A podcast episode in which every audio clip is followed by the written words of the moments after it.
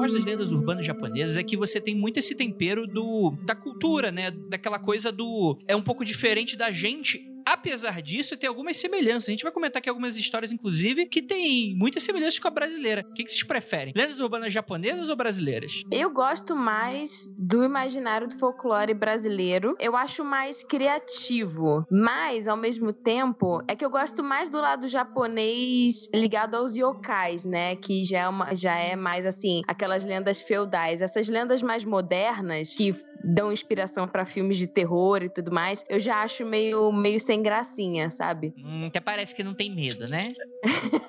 eu não disse que eu não tenho medo, eu só não acho tão. É porque é sempre, tipo, alguém que acabou cometendo suicídio e assombra pessoas, a escola, é, sabe? É naquela vibe meio o grito, meio chamado, meio garota com cabelo comprido que sai do poço, esse tipo de coisa. O que, que vocês Eu prefiro acham? o nosso boitatá, nosso saci.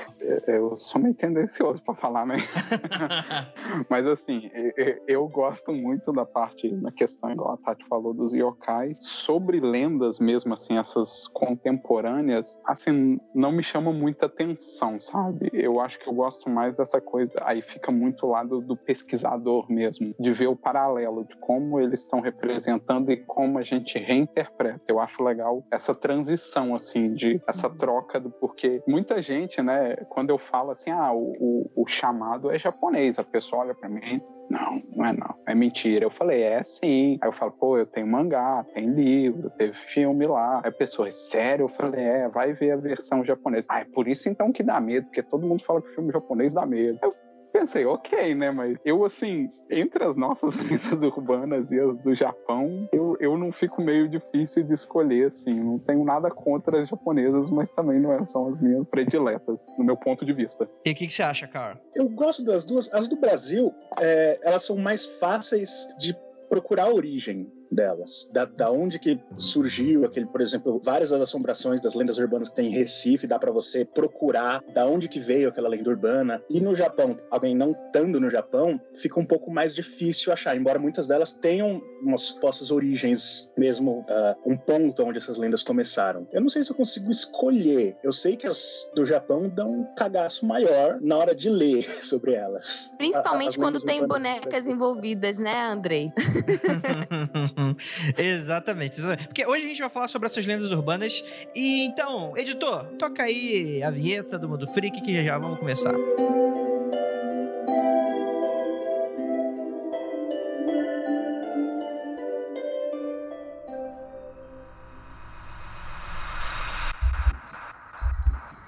Não há nada de errado com seu áudio. Adentramos agora através dos seus sentidos. Estamos preparando você para o que vai acontecer nos próximos minutos. Além do que conhece por tempo e espaço, o contato com algo além. Não conte para ninguém e nunca olhe para trás, pois este é Mundo Freak Confidencial.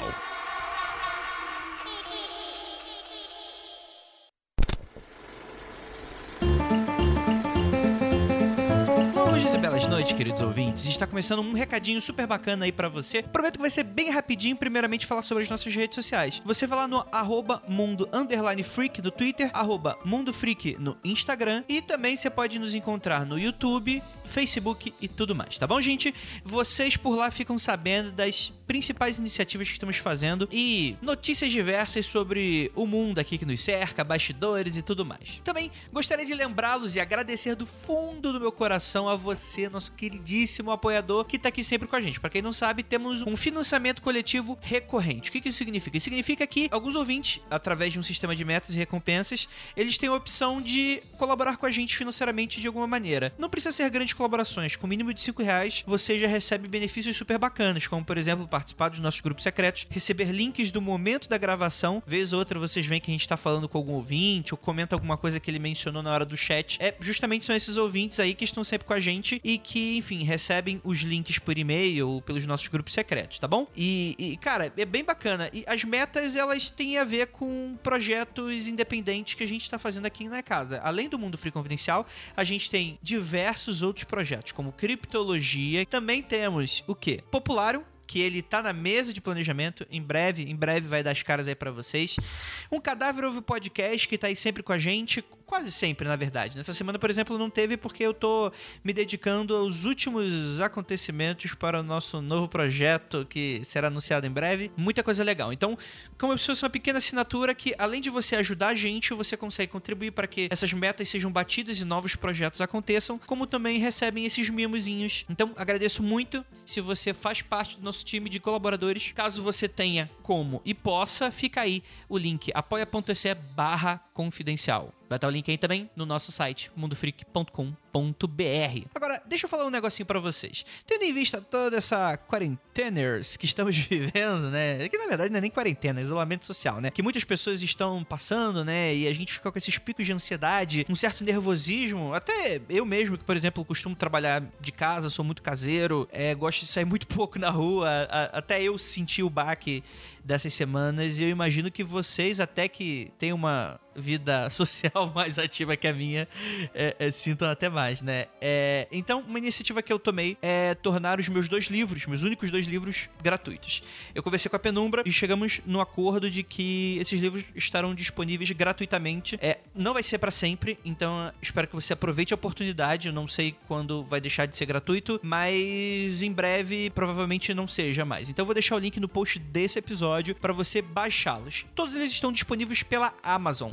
Então, se você tem Kindle, é algum tablet ou gosta de ler pelo celular, é só você baixar no, tanto no tablet quanto no celular o aplicativo do Kindle da Amazon e procurar pelos meus dois livros. Caso você não encontre, é só procurar pelo meu nome, Andrei Fernandes. Lembrando que Andrei com I e Fernandes com S são essas letras estão no final do nome, tá bom, gente? Não no início, como algumas pessoas riram da, da último recadinho. É, e aí você vai conseguir encontrar tudo que eu tenho lá na Amazon. Grande parte aí vai estar tá gratuita para você, tá bom? Então é um, é um grande mimo e, por favor, né? Se você quiser agradecer de alguma maneira por isso, é, você pode deixar uma recomendação, uma avaliação lá na Amazon. Isso ajuda pra caramba os autores, sério. Isso ranqueia a gente melhor, dá mais confiança para pessoas que forem comprar e esse tipo de coisa. Então, é se vocês puderem, deixem uma avaliação após terminar de ler. E também, por que não, espero feedback, resenhas, vídeos do YouTube. Enfim, se vocês estiverem livres e à vontade, gostarem da obra, enfim, ficarem estimulados a, a escrever e comentar sobre, fazer fanfics e essas coisas, fiquem à vontade, tá bom, gente? Eu sou super tranquilo com relação a isso. Vocês sabem também que vocês podem bater um papo comigo sempre nas redes sociais também. É, agora eu tô aqui para fazer um anuncinho especial para você aí. Eu tava conversando com o Igor e ele trabalha com ciência de dados e ele pediu para eu fazer um recadinho e, cara, eu achei o projeto uma iniciativa super bacana relacionada ao Covid-19, ao coronga, aí, o coronavírus. O Igor ele tava trabalhando com uma equipe de voluntários para tentar ajudar um pouquinho nessa pandemia, né? E ele lançou aí um projeto junto com essa galera que é o Doutor Presente. O que, que é isso? O Doutor Presente é uma inteligência artificial que funciona 100% pelo Zap Zap, Zip Zop. Entra lá, manda um oi e você pode tirar todas as suas dúvidas sobre a doença, fazer a avaliação dos sintomas, esse tipo de coisa. Dependendo do resultado, você terá a opção de agendar uma teleconsulta com um profissional de saúde que vai conversar com você e tirar suas dúvidas. E tudo isso de graça. Então, adiciona aí o Doutor Presente, indica a todo mundo que você conhecer e principalmente use a ferramenta. Como é que você faz para usar. Você faz o seguinte, você adiciona aí na sua lista de contatos o doutor presente. Coloca lá o nome doutor presente e tal, coloca João, Kleber, tanto faz. É. A ideia é que você adicione esse número, o DDD de DDD 38 e o número é 32 13 4296. Novamente, 38, que é o número de área, 32 13 42 98. Só você voltar também para reescutar essa parte, tá bom, gente? Tenho certeza que vocês não vão se confundir. então é isso, bora lá para mais um episódio. Ficou fantasmagórico. bora lá.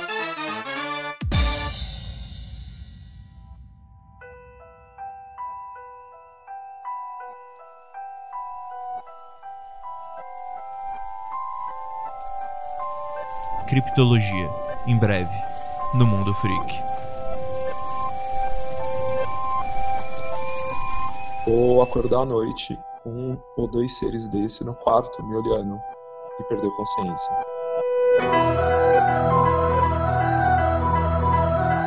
E aí desce uma nave gigante tomando um prédio e dessa nave sai uma, uma criatura. Né? E a criatura do outro lado do rio faz um aceno para os militares, tudo filmado em 16mm, cinema, câmera de cinema. Eu falei, você não tá bem, né? O que que tá acontecendo? O que que você tá vendo? Ele falou, não, olha direito que você vai ver o que que é. Eu falei, é um cachorro, olha lá, ele tá brincando. Só que na hora que eu falei isso, o que quer que seja aquilo ficou em pé. E não era, assim, uma pessoa, definitivamente não.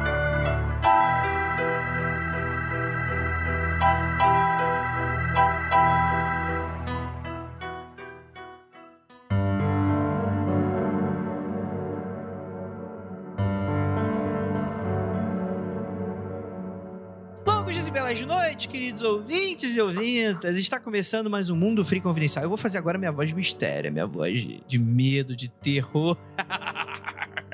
Porque eu tenho absoluta certeza que o pessoal vai ter cagaço desse episódio, porque hoje vamos falar sobre lendas urbanas japonesas. Aí, esse folclore urbano de cidades muito interessantes, né? Eu sou o André Fernandes e para me ajudar temos aqui ela. Vinda diretamente de terras otaminescas, Tati. E aí, tudo bem? Oi, Andrei, tudo bem? Muito obrigada pelo convite. Eu sou meio suspeita pra, pra falar que eu me interesso muito pelo tema, mas eu espero poder contribuir com algumas informações. Ó, eu escutei uns boatos aí, umas lendas urbanas, falando que o pessoal do Otaminas é otaku. Isso é verdade? Porque, assim, eu não chamo otaku pra gravar esse podcast. Não sei se você sabe. Nossa, esse silêncio ah, agora ah, é... ah, é mesmo? É...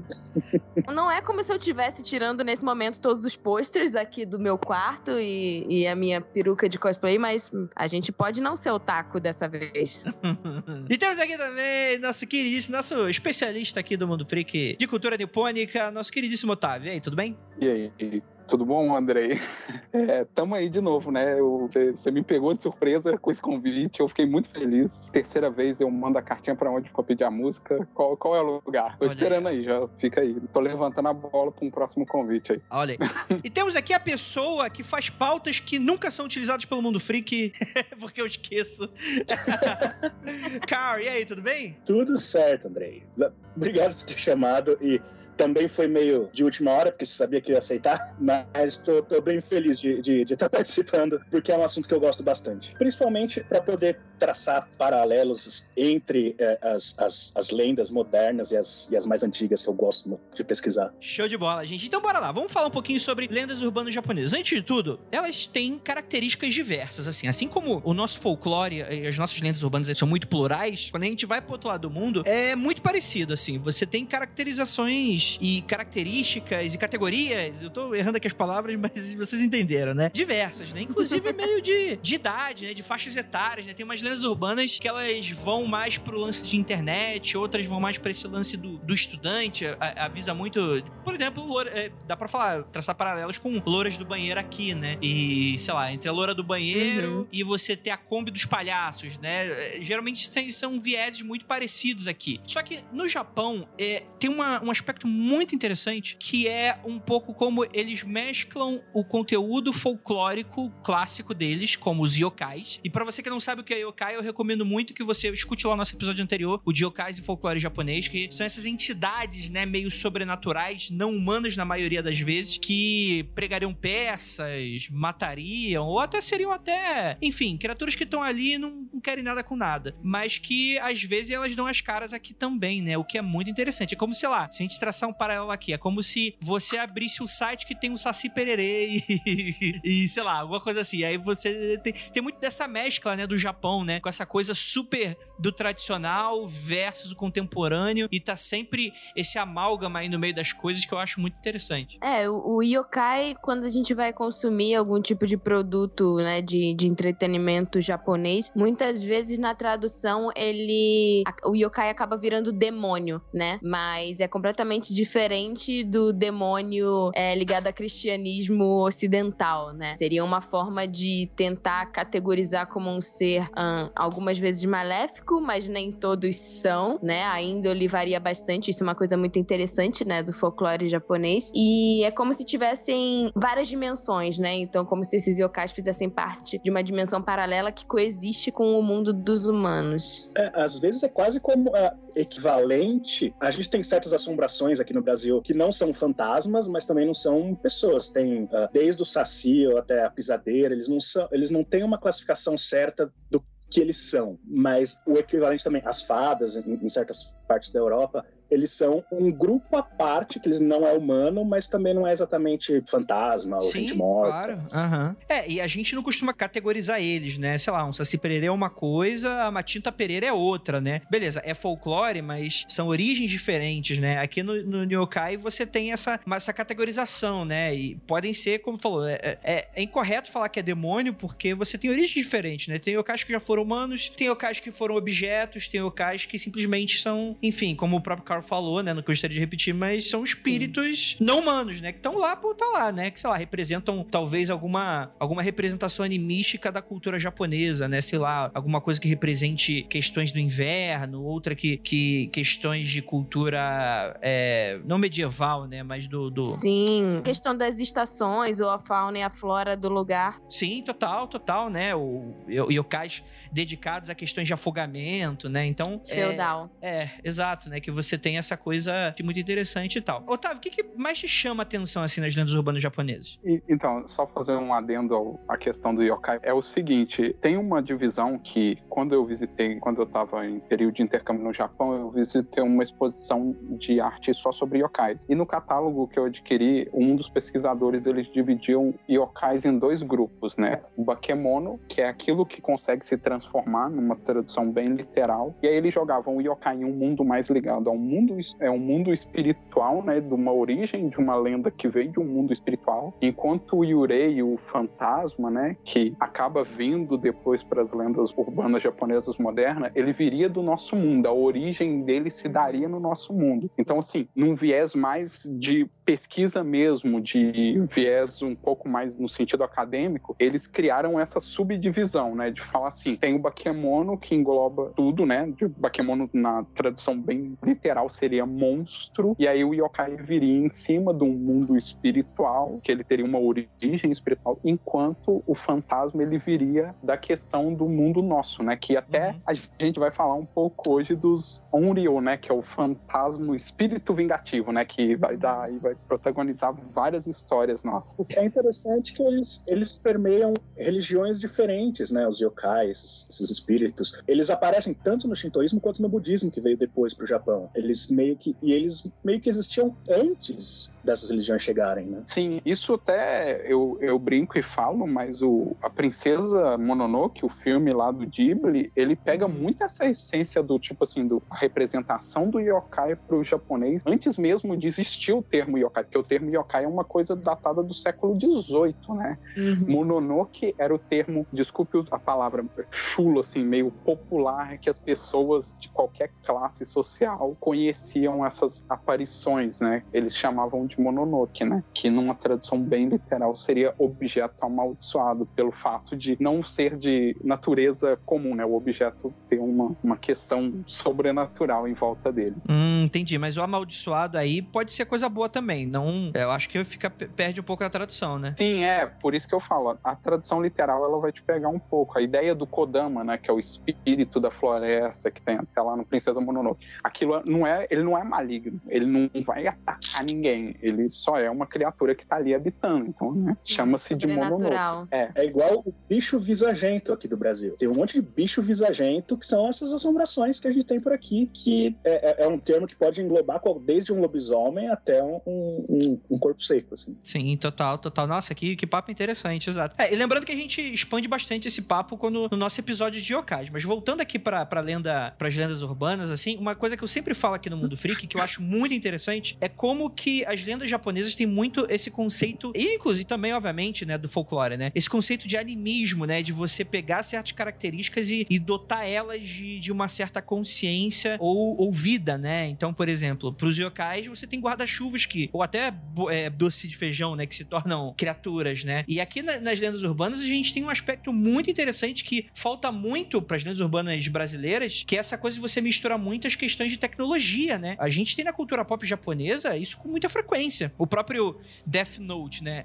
Você tem diversas lendas urbanas japonesas sobre essa coisa, ah, o caderno da morte. Pra gente é só um plot maneiro, mas para eles é esse é algo muito comum. Ah, coloca o nome da pessoa aqui é que a pessoa vai pro inferno, né? Ou faça isso e, e use esse objeto e acontece isso, né? O próprio chamado, o que? É a fita amaldiçoada. Pra gente é, parece um conceito bobo de conto de fada, tipo, sei lá, a roca encantada que vai amaldiçoar a bela adormecida. A gente perdeu um pouco disso, mas lá fora até hoje você tem aparelhos tecnológicos, televisão, fitas VHS, sites de internet. Tem aqui que a gente vai comentar hoje, o pop-up é amaldiçoado, né, mano? E isso é muito interessante, é muito rico, né? Coisa que é rara de ver por aqui. É, é igual eu acho muito engraçado assim. Isso é uma representação muito de anime, mas nunca tive a oportunidade de perguntar pessoalmente se isso condiz com a realidade de lá. Mas aquela coisa de sempre, ah, um manequim de anatomia amaldiçoado que se move sozinho, sabe? Eu acho essa ideia assim que eu fico pensando assim, eu falo, cara, isso, isso é muito coisa deles, né? Porque na nossa realidade não, não bate com a nossa realidade. Pelo menos eu nunca estudei numa escola que tem um manequim anatômico.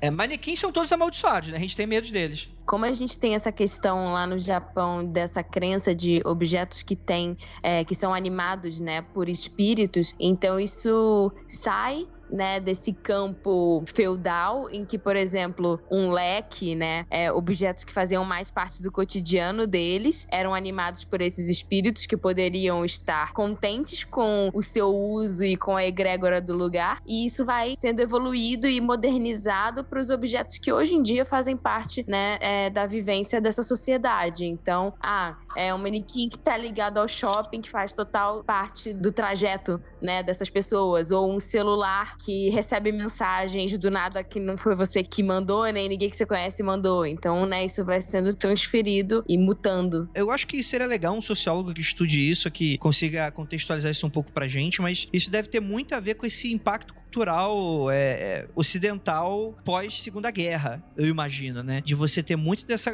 E talvez possa ser também até uma visão simplista minha. Então vou deixando aí aberto aí, para caso alguém queira complementar nos comentários, saiba mais um pouquinho disso. Mas que é muito dessa coisa, né? Das pessoas usando kimono. Assim, obviamente, kimono é, é, é tradição lá até hoje em certos contextos, né? Mas sei lá, você ter essa coisa do, de, de, de aspectos super tradicionais misturados com aspectos super tradicionais do boom japonês tecnológico, década de 70, 80 por aí. Deve ter muito a ver com isso. Eu imagino imagino, eu chuto. Você sabe alguma coisa disso, Carl? Tem um personagem, ele é um personagem fictício no Japão, e ele, ele surge no, uh, num contexto da Segunda Guerra. Ele, o, o personagem sur, surgiu no, no, nos anos 80, nos romances que existem, mas ele aparece vestido como um oficial da Segunda Guerra, que ele chama Yasunori Kaito. O, o impacto desse personagem foi tão grande que ele é quase um, um, um, personagem do folclore hoje em dia, sendo que a gente sabe quando ele foi criado. E ele é retratado como um oficial japonês que estava tentando uh, retomar o país país para pro, pro povo dele, uhum. que ele usava de feitiços e coisas desse tipo. A caracterização dele varia conforme a mídia, porque ele, ele vai sendo uh, reutilizado por várias pessoas. Rapaz prendado, homem. Sabe, sabe feitiçaria, macumbaria muito doida. É, inclusive, você vê a, a aparência dele, o, o bisão do Street Fighter foi baseado nele. Ah, olha, olha aí, rapaz. O Yasunori Kato, ele é um, um ele é um hoje, ele é, é, ele é um feiticeiro e uh, às vezes ele aparece como um quase herói, porque ele tem essa pegada de que ele quer trazer o, país de volta pro povo dele, quer se vingar, e às vezes ele é só um antagonista, ele é só um vilão que quer destruir tudo. Hum, puto com as Mas o impacto dele foi tão forte que, que, que hoje em dia ele é usado por outras pessoas que não criaram ele. Entendi. Então, existe um, um, uns, uns, filmes de yokai que ele é o vilão. Nossa, que interessante. É, não, não conhecia esse conceito. E muito próximo da gente, né? Eu tava dando uma olhada aqui nos meus livros e eu realmente achei outras referências de fantasmas que remetem à Segunda Guerra, né? Muitos fantasmas de soldados que morreram ou locais que tiveram conflitos específicos, né? Que a gente lembra muito de Segunda Guerra, a gente só pensa no sul do Japão, mas o norte também estava, né, em período de guerra ali, a região de Hokkaido. Teve muita coisa acontecendo durante esse tempo. Então acabou que muitos lugares ficam meio que marcados como locais assombrados por antigos fantasmas, sabe? Então assim, talvez pra gente não chegue tanto aqui, porque é uma coisa muito local da região. É igual as lendas urbanas que tem aqui no Brasil de cada região. Por exemplo, uhum. na minha cidade tem uma lenda urbana que talvez vocês nunca devam ter ouvido falar, que era de um cavaleiro que arrastava um caixão por uma corrente. E aí aqui tem essa lenda e eu já descobri variações dela dentro da própria cidade, onde um fala que o cavalo tinha quatro patas, outro fala que era três. E aí eu fiquei assim, caramba, né? E a mesma coisa pra gente, que eu tava dando uma olhada aqui enquanto o Cal falava, e aí eu realmente vi algumas histórias de soldados que morreram e esses locais ou ficaram assombrados, ou então esses soldados nessa região voltavam para assombrar o inimigo, né? Tinha essas histórias, né? Entendi. Ah, tem que assombrar mesmo, né?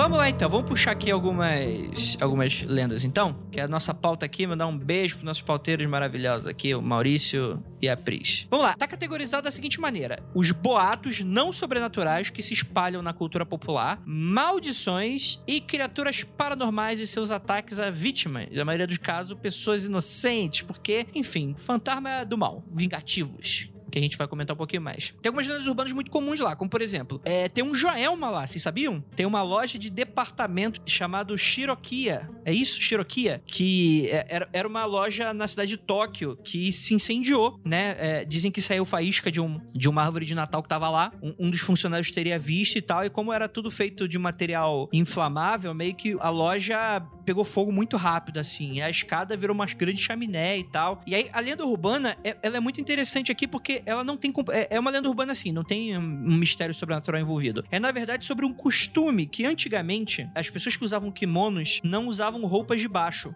antes dessa época. Esse incêndio aconteceu em 1932. Rola as lendas de que quando os bombeiros colocaram as redes pro pessoal pular lá do, do telhado para pular em segurança no chão, algumas mulheres teriam ficado com vergonha ou não queriam se expor porque os kimonos não tinham nada por baixo. E aí elas não pularam e morreram. E depois, quando a loja foi reconstruída, meio que teve uma, uma, uma regra de conduta lá que agora todo mundo com kimono tinha que ter roupa de baixo. Só que ninguém sabe se a, se a história é de fato real ou não. Mas é algo que leva em conta aí a, essa questão cultural japonesa, né? Você já tinha ouvido falar sobre isso? Hum, sobre esse incidente, não, mas é comum que se transformem, né, tragédias depois em lendas urbanas. Então, por exemplo, ah, antes desse estabelecimento existia um outro lugar em que, sei lá, pessoas pessoas morreram soterradas e o novo prédio foi construído em cima, né? Então, isso é uma coisa que, que é comum nas lendas japonesas. É, cemitério indígena, né? pra gente. É, essa, no, durante, né, quando eu tava estudando ela na pauta, que foi a primeira vez que eu tinha ouvido falar dela, né? Depois eu fui até ler um pouco sobre a loja e eu achei engraçado que depois veio um especialista e meio que passou por cima dessa coisa, né? De falar que, ah, elas não quiseram pular por causa, por causa que ia aparecer e tal, e aí por causa disso elas passaram a usar roupas íntimas embaixo do kimono né? Eu nunca vesti um kimono, então não sei se usa ou não usa. É, o máximo que eu vesti foi um hakama, que é completamente diferente. É, eu também não costumo vestir roupa de baixo, né? Então também não sei como é que funciona. ok, acho válido. Mas geralmente os kimonos têm tipo um kimono. É como antigamente que tinha meio que um, na roupa ocidental, é, tinha uma camisola branca que ficava por debaixo. Ciroula, né? Sei lá. É. Então é, existe um kimono mais leve, é, que não tem nome de kimono, mas agora eu não vou saber o nome certo, né? Porque todas as peças japonesas têm um, têm um nome correto e o uso correto e a amarração correta. Mas é, é como se fosse um kimono mais branco que fica por debaixo do kimono decorativo né? Então, eu não sei o que se se usa algo além disso, né, por debaixo desse, mas seria como se fosse uma roupa íntima. O, o engraçado dessa lenda, o que me chamou a atenção é que é especificamente só um incêndio, assim, parece que a coisa se popularizou só com esse incêndio, porque querendo ou não, o Japão, é, geologicamente falando, ele é um país que está propício a ter outros desastres por causa, né, das falhas tectônicas ali que está próximo do país e nenhum outro ter assim um desastre de tal talvez, ter aparecido. O único que eu sei, historicamente falando, é no século XIX que eles alegam que o grande terremoto que teve, onde hoje é Tóquio, né, que na época era Edo, eles falavam foi porque todos os deuses estavam fazendo uma reunião lá no palácio de Amaterasu e abandonou a humanidade. Aí ficou por isso mesmo, aí Nossa. deu o terremoto.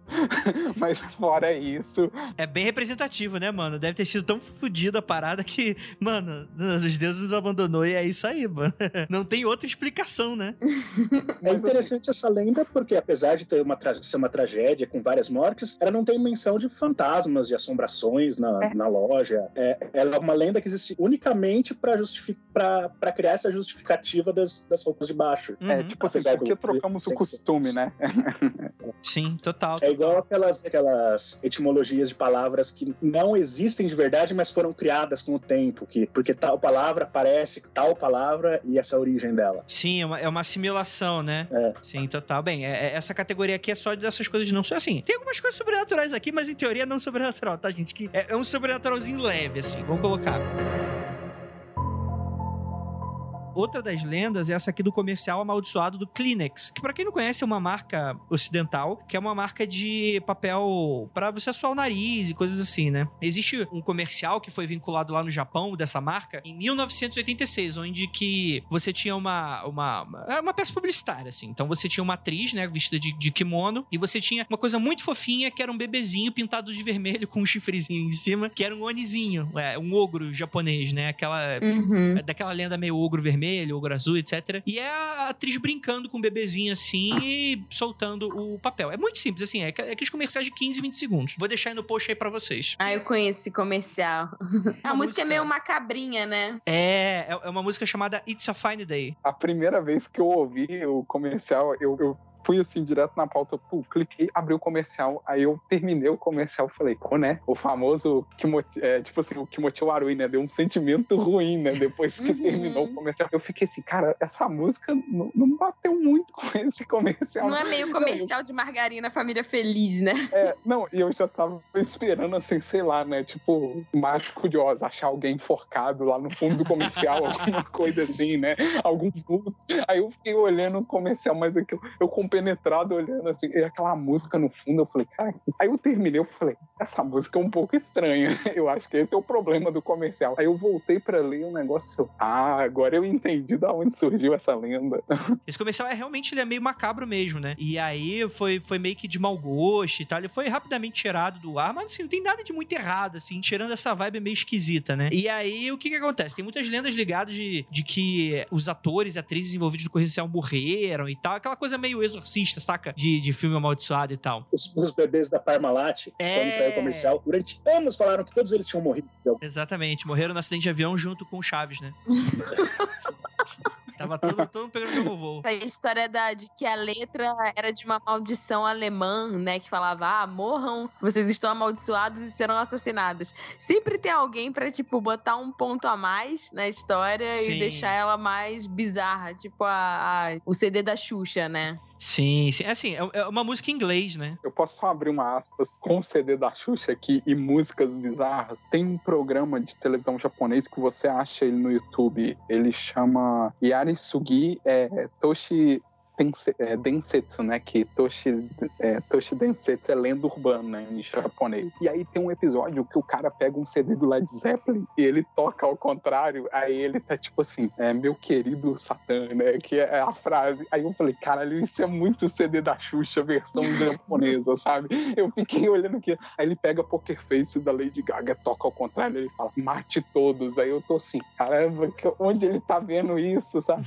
E o engraçado que é um programa de auditório, assim, de e aqueles programas japoneses que tem vários convidados, então tem uns convidados que estão ficando surpresos e tem outros que estão tipo, muito né? segurando. É, e uns muito segurando para não rir no meio. e a ideia é que depois de um tempo, em 2013, começou a rolar ainda mais boatos com relação a esse comercial que já era meio, meio macabro, porque começou a aparecer uma série de vídeos. Eu vou deixar aí depois o, o vídeo de um cara assistindo no YouTube. Cara, isso é muito bom. Que é um cara que, assim, que a lenda falaria de, de que tem esse comercial, ele é meio amaldiçoado, só que se você assiste esse comercial à meia-noite, noite, acontecem umas paradas bizarras. E assim, eu vou deixar para você assistir esse vídeo em casa, à meia-noite. Eu vou deixar aí pra você Sim. assistir. E é muito interessante porque é, o vídeo mostra o cara com provavelmente o celular ou alguma câmera digital filmando a tela do computador dele, ele coloca o vídeo. Aí o vídeo normal e tal. Se você, se você clicou no link anterior, você viu que você viu que o cara assistiu o vídeo normal. Aí aparece aquela tela de YouTube com recomendações ou para repetir o vídeo. E aí ele, ele mostra no celular o, o, o horário, aí bate meia-noite, aí ele coloca o vídeo pra tocar de novo. Aí eu vou deixar a reação por vocês. eu vou, cara, eu adoro. Eu adoro essa parada. Ah, cara, mas se eu escutasse essa música à meia-noite, eu ia estar tá cagada. Podia ter ursinhos carinhosos. Tô vendo, agora acabou de dar meia-noite e ele vai dar play de novo. Meu Deus!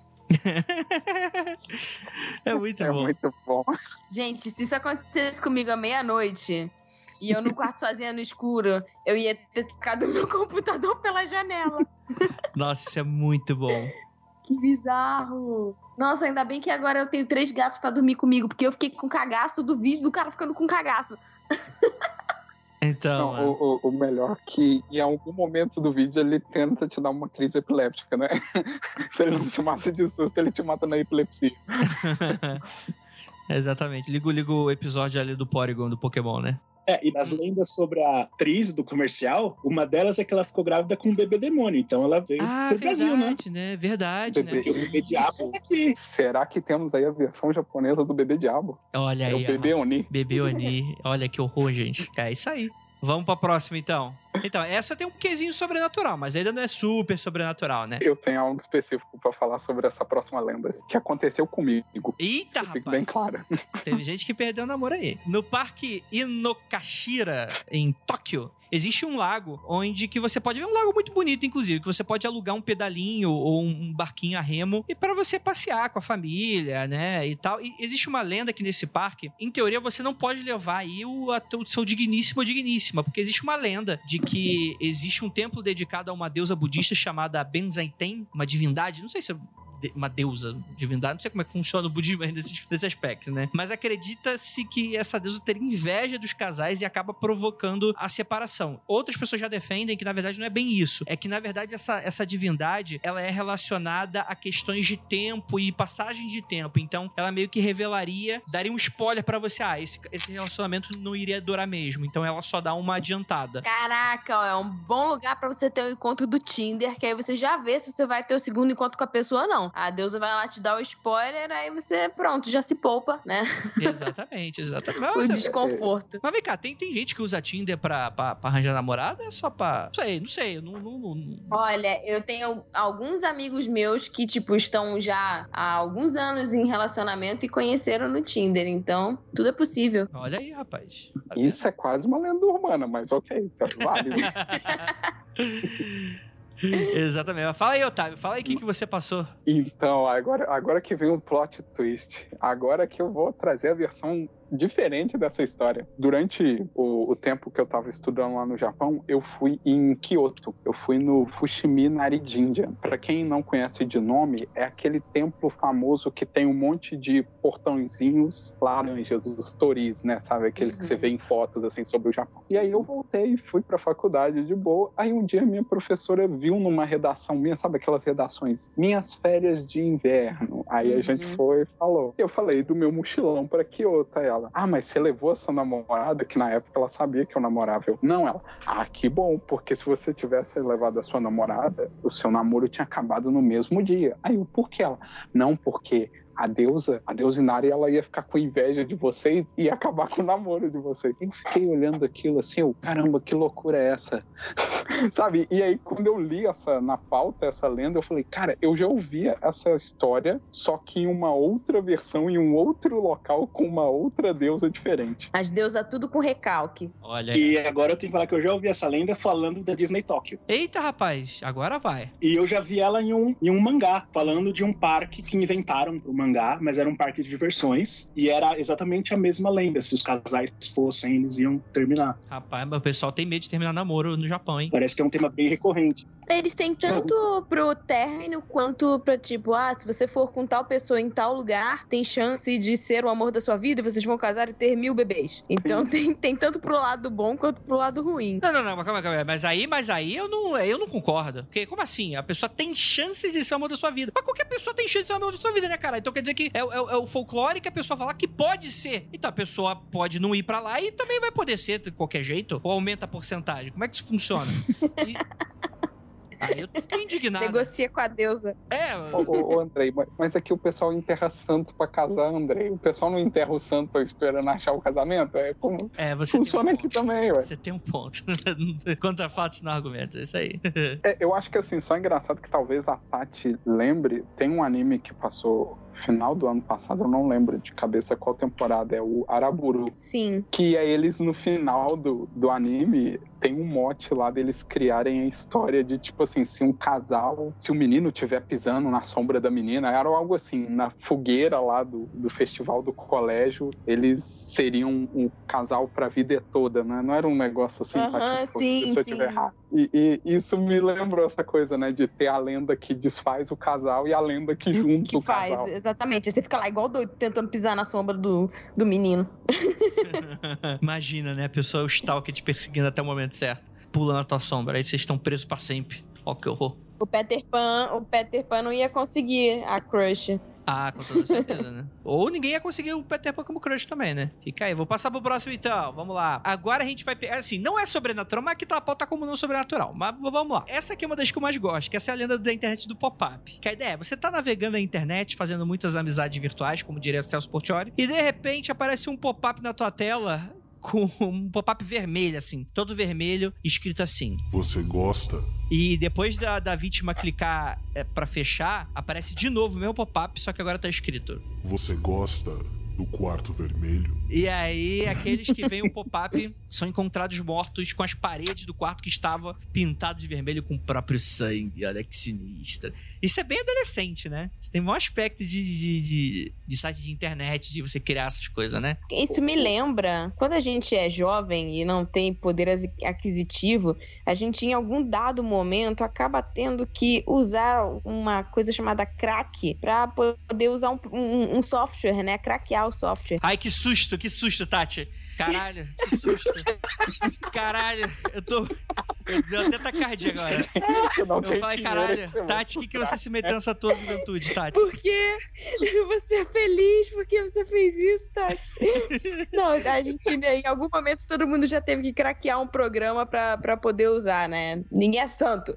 E aí, esses programas que tem crack, que bota lá, tipo, você tem uma chave e aí ele gera a chave pra você poder craquear, sempre tem uma imagem bizarra, tipo, de deep web, assim, um- sei lá, um duende com uma cara grotesca e coisas do gênero, e uma musiquinha em 8-bit que também te dá cagaço. E aí, eu, quando era jovem, eu sempre pedia pro meu irmão fazer essas coisas pra mim, porque eu tinha medo que eu não sabia se o programinha que ia craquear o, o, o- jogo, ou qualquer coisa que eu, que eu tivesse é, querendo usar, se ele ia ser macabro ou não. Então isso me lembrou total. É, abrir a menina do exorcista também, às vezes. Ou aqueles vídeos do YouTube que você tá lá vendo e é jump scare. Não, o que me incomodava Ou era então- aquelas músicas, aqueles dubstep eletrônico muito louco, de em 8 bits geralmente. Aquilo era muito sacana. Ou, ou então você recebe aquele vídeo de canal de propaganda de trânsito japonês, vocês já viram? De Não. bote corrente seu- na roda do seu carro. Aí o cara tá dirigindo numa estrada, aí voa uma criatura assim na tela, pá, e dá um jumpscare mesmo. E aí o cara bate o carro, né? Aí se você tivesse concorrentes no seu carro, na roda do seu carro, você não teria capotado. Aí eu Nossa. pensei assim, porra, você teria morrido de infarto, né? Total, né, mano? Caralho, que horror, né? Ah, ótima pra você usar cinta, né? Você sabe que essa lenda tem um jeito de, de resolver ela. Eu vou ensinar aqui agora, gente. Eita, Se a rapaz. pessoa baixar o AD-Block, acabou a lenda. Acabou.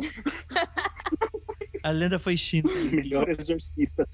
A pessoa baixou o AD-Block, ela nunca mais viu a lenda. Total. Otávio, essa, essa história do vídeo da assombração que pula no carro do cara, mais tarde eu tenho que lembrar de falar de um- uma história que envolve assombração e que aconteceu com o pai de um amigo meu, que estudou comigo, que morava lá no Japão. Eita, Que não tinha rapaz. corrente no carro, com certeza. Aí, ó. Mais, mais pra frente na pauta eu conto. Eu achei engraçado essa lenda, assim, porque, cara, isso é muito assim. É tipo a versão nossa de quer ganhar um milhão de reais, né? Parabéns, você é a pessoa de um milhão, entra aqui para ganhar um milhão, né? Ou aumente o seu pipi. É. Total, ou, né? ou então é aquele jogo, aquele jogo que não tem nada a ver a apresentação do trailer com, com o jogo em si, aí você vai entrar. O legal é que o fantasma, ele é tipo aquele fantasma do Extreme Makeover, né? Porque ele reforma o seu quarto, pinta o seu quarto todo de novo e, e é isso. É, na minha cabeça só vem aquela cena do Elfenlight que os caras tá batendo no cachorrinho, aí ela vai ajudar o cachorrinho e corta a cena, aí a casa tá pintada de vermelho, assim, né? Ai, meu Deus. Esse pop-up assombrado aí é curioso porque ele não é, ele, ele rendeu tema pra mais de um anime, né? De ou sites assombrados, que é Eu alguma tinha coisa. pensado no de Goku, de Goku Shoujo, né? Você entra lá meia-noite, bota o nome de alguém que você quer que morra, né? E aí você tem é, algumas questões que você pode resolver isso, né? Ah, não, não tem como resolver. É isso. Se você. Se você, se aparecer computador, você morre, já era. Não tem como resolver, né? É, essa lenda teria começado com uma animação em flash de um garoto sendo amaldiçoado após ver esse pop-up. E ganhou muita notoriedade depois do, de um crime que aconteceu no Japão que é conhecido como o esfaqueamento de Sasebo. O assassinato de uma estudante, Satomi Mitarai, de 11 anos, que em teoria, em teoria, correza a lenda de que ela tinha um no navegador dela instalado no, no- nos atalhos, né, do, do navegador dela, o pop-up, né? O E- pop-up, ela tava favoritando o pop-up, assim, ela favoritou e deixou ali. Pron- Pronto pro. Que loucura, gente. Quem total. favorita um pop-up amaldiçoado? pois é, né? Acho que é pra não esquecer. Não, mas né? assim, brin- brincadeiras à parte, assim, é, é, um pouco, é um pouco bizarro, né? Você ligar uma lenda urbana dessa, assim, numa história que, que realmente aconteceu, né? Fica, fica meio pesado. Eu não sei se é pra dar aquela ideia de veracidade, assim, que muitas vezes, no meu- na minha tenra infância, o Linha Direta tentou me traumatizar com essas histórias que pareciam ser reais, ou às vezes eram reais, mas eles colocavam um tom de terror ali no meio? É, é o, é o baleia azul. É o baleia azul, só que da, da época. É, tá aí, né? Que loucura, né? Ou a Momo. A- É a Momo, é a Momo também. A Momo é muito jovem pra mim, é só meus alunos que falavam dessa Momo aí. Imediatamente sempre surgem histórias de alguém que morreu ou associam alguém que morreu com essa história pra pra ela viralizar mais rápido. Uhum. Total, né? Faz É, todo eu sentido. acho que é essa a ideia mesmo, assim.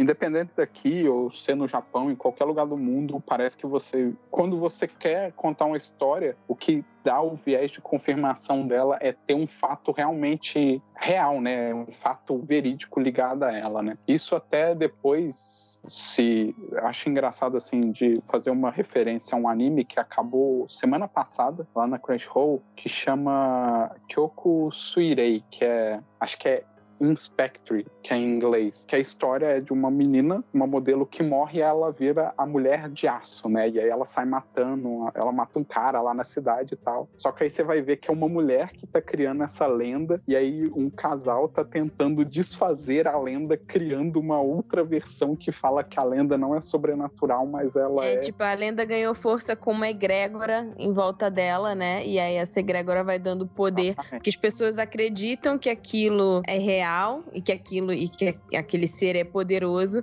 E aí você tem que criar uma coisa que desminta, né? Pra poder enfraquecer esse imaginário em torno da lenda. Sim, tem um episódio de Supernatural que fala sobre algo muito parecido, né? A gente tem aquele conceito de tulpa, né? De que você dando muita força, muita fé em alguma coisa, aquilo acontece, né? É isso que daria força pra algumas creepypastas existirem. E tá assim, nada real, nada que as pessoas levem a sério, né? Mas pra criançada, torna-se aquela parada meio assustadora, né? Aí corta a cena, tá tipo, "Pô, mas eu acreditava.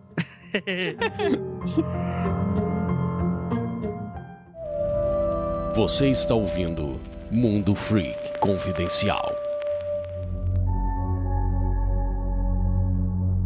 Aí a gente vai para as lendas urbanas sobrenaturais, né? Que aqui você tem uma. Tá sobrenatural aqui, o, o, o que os pauteiros quiseram fazer era mais ou menos ligado a entidades específicas, né? Porque, por exemplo, tem essa aqui que acho que a gente chegou a comentar no nosso episódio de folclore japonês, que é essa Akamanto, né? Que seria sim. a capa vermelha, né? Que você é, estaria ligado a banheiro feminino. Explica então pra, pra gente essa lenda aí, Otávio. Então, é, é porque, teoricamente, se você usar o, o banheiro feminino, o engraçado é que não colocaram o quarto andar, né? Porque normalmente tem essa coisa do quarto andar, né? Pois Mas é. a última cabine, aí viria uma voz do lado de fora e ela ia perguntar se você queria o papel higiênico azul ou vermelho. e aí depende. Matrix com a pílula. É, é, a pílula do, do. Desculpe o termo, do cagaço, literalmente, né? Porque. Mas assim, aí o, o, vermelho, o que dá a entender que quando você ia morrer de uma forma violenta, né? Algo terrível, e ia virar uma grande poça de sangue. Enquanto o azul, você ia ter todo o seu sangue drenado, né? Parecia que você ia ser estrangulado ou algo assim, e aí a sua pele ia ficar azulada pelo fato de que você perdeu o seu sangue. O, o, engraçado dessa lenda é que não tem como você sair dela, né? Por mais que você tente falar outra coisa, a criatura vai te matar de qualquer jeito, né? Ou seja, se alguém perguntar se você quer papel higiênico azul ou vermelho, não só Acabou, acabou. Acabou. Fim de jogo. acabou. Até tem umas variações da lenda, né? Tem aquela que, se você falar, não, quero papel de outra cor, aí vem umas mãos e te puxa pro inferno. E se você falar. Ah, ah, ah não. Fala, não, muito obrigada, eu uso chuveirinho. É, se você ignorar, aí você sobrevive. Essa é uma das poucas que tem como, como você escapar. É só você ignorar, falar, não quero porra nenhuma, não. Quero limpar, deixar meu cu sujo, sou cu sujo. Ou você só leva o papel junto contigo e se alguém perguntar, você só fica na sua. Quietinho lá. E você não tá ali. É. Total, total, né? O, o só engraçado dessa lenda, assim, só pra fechar ela, que dessas mãos de agarrar, que isso me lembra muito aquele filme trash japonês de zumbi que em algum momento alguém vai usar o banheiro e é aquele. Sabe aquele vaso japonês que é no chão, né? Ele. Que é um buraco. É, eu não sei o nome exato dele. É, é um pouco desconfortável de usar, confesso. E, e, assim, e aí eu lembro que sai zumbi lá de dentro e agarra a pessoa. E eu fiquei muito pensando na cena daquele filme, assim, eu falei, caramba, né? Daí que eles tiraram essa inspiração pro filme, talvez, ou a pessoa conhecia essa lenda e pegou, né? Essa história aí. Pode, ser, ou pode ter outra lenda de banheiro uma puxando os outros dentro do vaso. É, lenda de banheiro tem várias, né? É, é, não só no Japão tem aqui, aqui também tem. É um, é, é um, é um lugar propício para esse tipo de lenda, porque é um lugar que a gente está vulnerável, né? Totalmente. Exatamente, né? Tipo, qualquer coisa que aconteça, tá fudido. Eu acho, eu acho que eu topo morrer. Eu não vou tentar lutar, não, imagina. Aí eu saio do banheiro todo cagado de bunda de fora? Não. Isso que merda, literalmente. que merda, literalmente. É, é, é, aquela máxima, né? Não quero morrer tomando banho porque eu vou morrer pelado, né? É. é, mas se bem que, né? Não vai ter nada. Eu já não vou ter mais passando vergonha mesmo, aí pau no cu de quem vai ter que passar por essa situação. Ah, mas... né? Eu, aí o problema vai ser meu, né? Eu não quero que pessoas morram o meu entorno é, tomando banho. Aí fudeu, porque aí eu vou ter. Sou eu que vou estar encargo daquilo ali. Então, é isso aí. Bem, a próxima lenda urbana japonesa é muito parecida aqui com uma brasileira, né? Que fala sobre o motorista de táxi que de repente recebe um passageiro e começa a ir para um lugar meio obscuro. E o táxi falou: oh, onde é que a gente vai? Quando vira para trás, não existe ninguém. E, e, pelo menos esse é educado, né? Que o cara só faz você perder seu tempo, né? O brasileiro ainda falou: oh, recebe o pagamento naquela casa. Aí a pessoa é tipo é o pai da pessoa que morreu e tem que pagar a porra da corrida. Pelo menos o japonês tem uma consideração. Vocês já ouviram falar de outras lendas parecidas com isso, de motorista ou taxista? Eu, eu sei que tem é. uma da carona, né? É, a, tem essa da carona, é a que aconteceu com o pai de um amigo meu. Ah! Ele, ele trabalhava no Japão. Isso faz isso já faz mais de 10 anos, faz uns 15 anos. Ele, eu estudei com ele. O pai dele trabalhava no Japão, na Sony, depois ele foi trabalhar em outro lugar, e o pai dele andava de moto. E tinha um determinado lugar, uma, uma rua que descia que ele tinha que ir, que literalmente tinha uma placa para as pessoas evitarem passarem por aquela rua à noite, porque tinha fantasma. Era uma placa de uma... cuidado fantasma? É, literalmente uma placa para não para as pessoas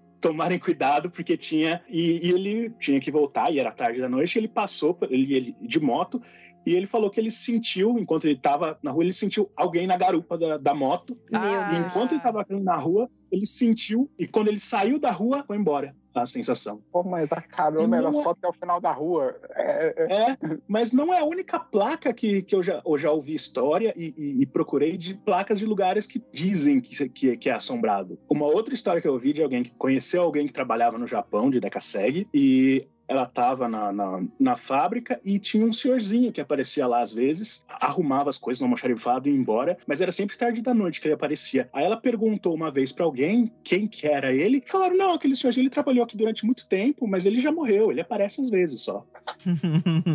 assim, tranquilamente, como se fosse corriqueiro. Não, não, não, peraí, peraí, é, é o, o, o, fantasma ia lá na fábrica, a galera deixava o fantasma arrumar as coisas e, e ficava por isso. Ué, é bem mais fácil, né? É, ninguém Pô, que acendeu o um- trabalho. Pô, sei lá, acender um incenso lá pro senhorzinho, pra, pra agradecimento, sei lá, né, gente? Pô, O mundo é capitalista até para os fantasmas. fica um lucrar em de- cima do trabalho alheio. Não, mas o, o engraçado, assim, que você tá falando, que da placa eu me assustei um pouco, porque eu já vi aquela placa do tarado, né? Que eu achava que era brincadeira da galera até eu ver uma de verdade. Eu falei, pô, realmente existe. Como, como, como é, como é que é? É a placa de tarado? É, de Caralho do cuidado. parque? É, cuidado do tarado. Isso, isso não é sacanagem. Não, tecnicamente é sacanagem, né? Mas. Não, não, sacanagem no sentido de brincadeira de existir a placa.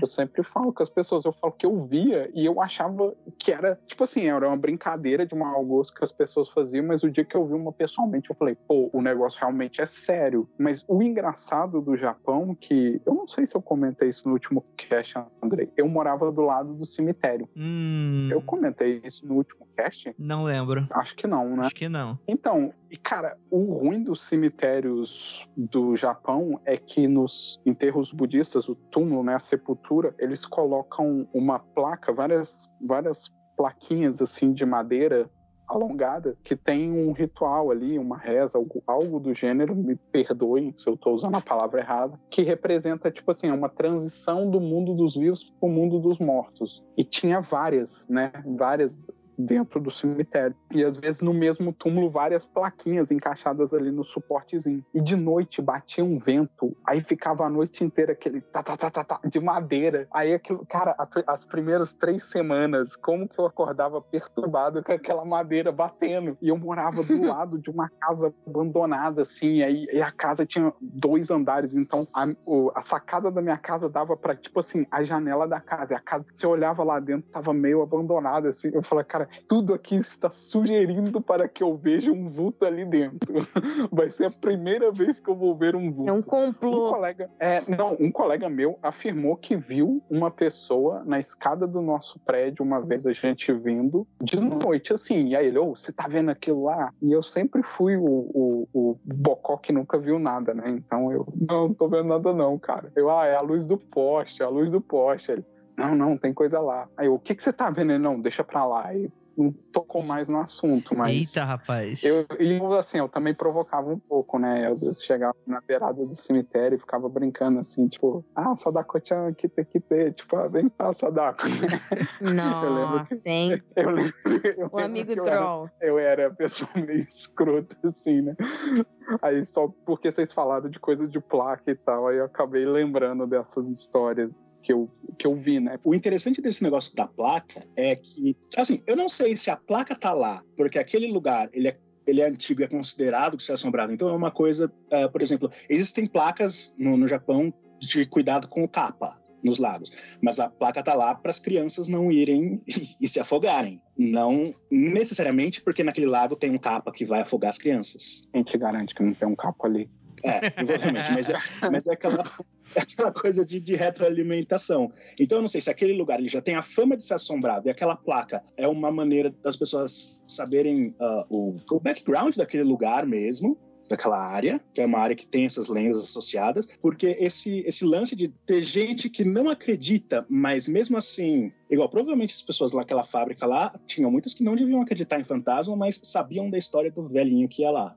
Uhum. Acontece em vários países dessa. ah, esse- é uma espécie de um, é um respeito saudável por, um, por algo que já existe e que sempre vai existir naquela região. É certas crenças populares, que tal lugar é assombrado, tal lugar tem lendas de criaturas ah, relacionadas a ele.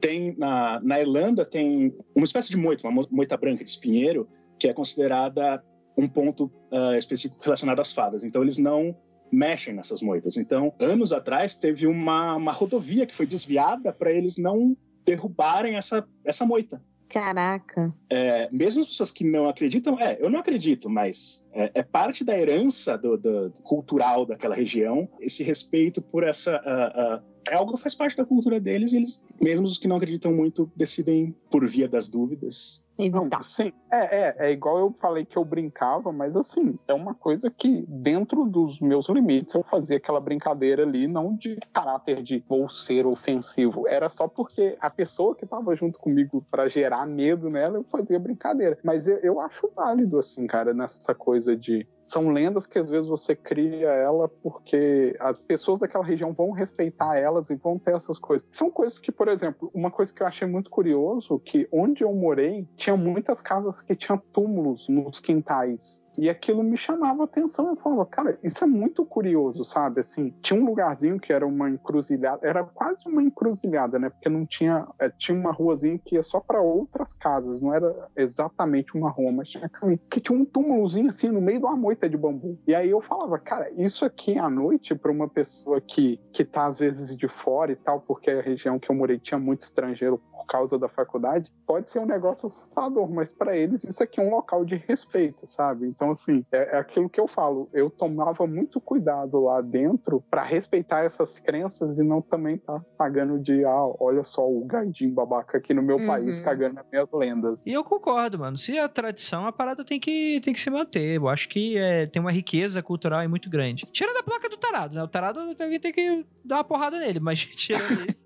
É, igual, por exemplo, a tradição de, não sei se vocês já ouviram falar do, do hashi, que não pode espetar o hashi no arroz porque Sim, incomoda porque os espíritos. É uma coisa que você faz quando você tem um altar em casa e você, ou geralmente algum familiar oferece a comida né, da refeição para a pessoa que faleceu. E aí, para você colocar o hashi para a pessoa comer, você enfia ele né, na comida. Então, você faz isso quando você está entregando para uma pessoa que está morta, né? Por isso que você não entrega comida para outra pessoa viva dessa forma. Hum. Me ensinaram que tinha alguma coisa a ver com o espiritual. E eu nunca enfiei esse tipo de fincar mesmo, né? Porque é da ideia de fincar. Nunca fiz. Eu falei, pô, é uma tradição deles, eu vou respeitar, né? Uhum. aí chega lá o Otávio trabalhando no sukiado Japão aí. Levando os guildão do pessoal ali só com o negócio espetado, né? Foi é, demitido no primeiro dia de trabalho, causa da demissão. Foi contra todos os nossos princípios culturais e morais. É motivo, né? É enfurecer os fantasmas da loja.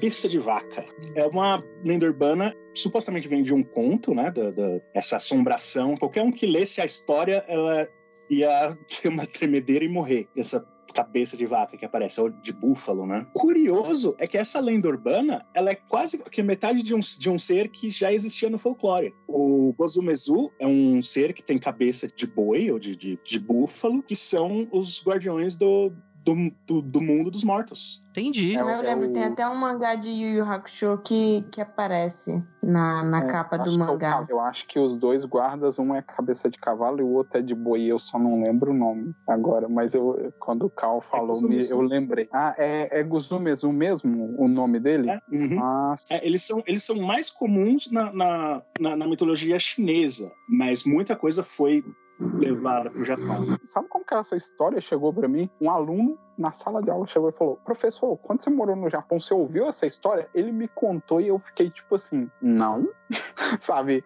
Bem assim, nunca ouvi falar. Eu, eu já ouvi outras histórias lá, mas essa eu nunca vi falar dela, não. Eu, eu achei curioso, porque foi um aluno que me trouxe essa história e me perguntou dela. E eu ela me lembrou muito aquela coisa do Rei de Amarelo, né? Se você lesse a peça, você ia enlouquecer, é. algo assim. Ou fica catatônico. Quem escuta a história sobre essa cabeça de vaca fica catatônico e perde a memória e não, não lembra da história. É uma parada meio Rei de Amarelo, né? Exatamente. Curioso dele ser oh, um, uma lenda urbana que tenha, assim, parece que é parte de uma outra criatura. Hum, entendi. Muito doido. Uma parada meio minotaura, né?